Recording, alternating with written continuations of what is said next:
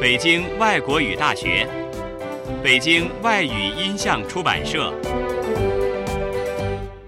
The Beijing Foreign Languages Audiovisual Publishing House, Beijing Foreign Studies University.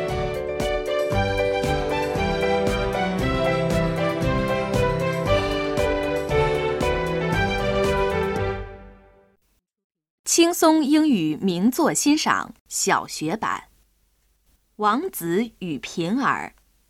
The Prince and the Pauper. Chapter 1 The Prince and the Pauper are born.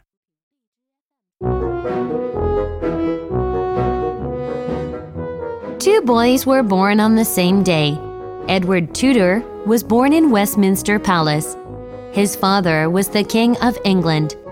Everybody blessed the birth of the Prince of Wales. The other child, was Tom Canty. He was born in a family of paupers. Nobody blessed the birth of the child. Tom's family lived in a small, dirty place in London. Tom had to beg every day, but he was a bright boy. Father Andrew taught Tom how to read and write. He told Tom charming tales about kings and princes. How wonderful it would be to be a prince. I would like to see one sometime. Tom said to himself. One day, Tom went to the great palace and saw the prince. He had nice silk clothes and jewels hanging from the clothes. A soldier pushed Tom away from the gate.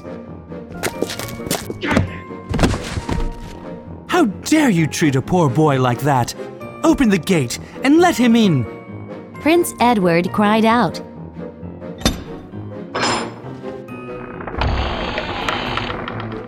Then Edward said to Tom, You look tired and hungry. Come with me.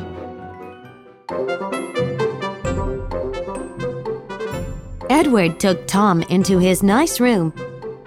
What is your name? Asked Edward. Tom Canty, sir. Answered Tom. Tom. Tell me about the life of people outside the palace. Said Edward.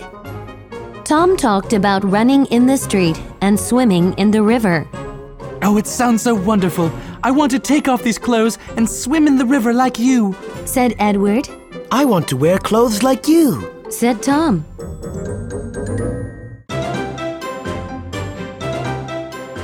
A few minutes later, they stood in front of a mirror. They look so alike, Well, stay here until I come back. That's a command. said Edward. He hid something in a hurry and ran out of the room.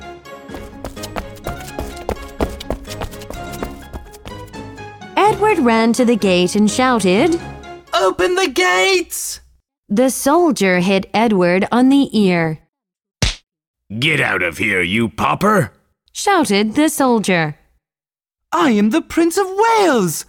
Cried out Edward. A crowd of beggars surrounded him and laughed.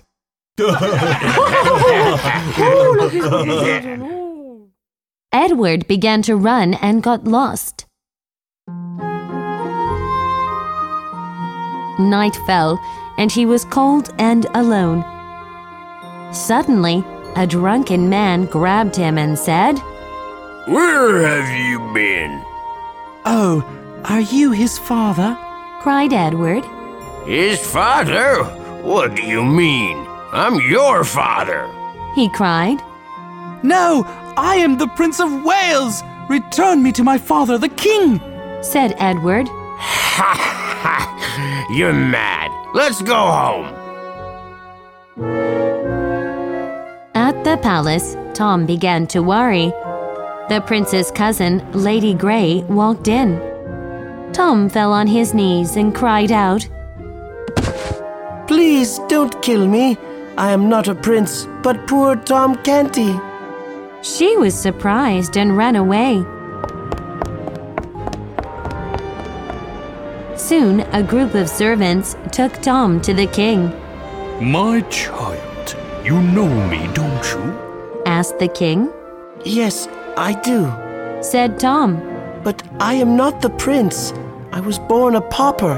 The king seemed worried. He asked Tom a question in Latin. Tom answered him because he had learned a little Latin. Mad or not, he is my son. He has studied too much. He will get well. Said the king.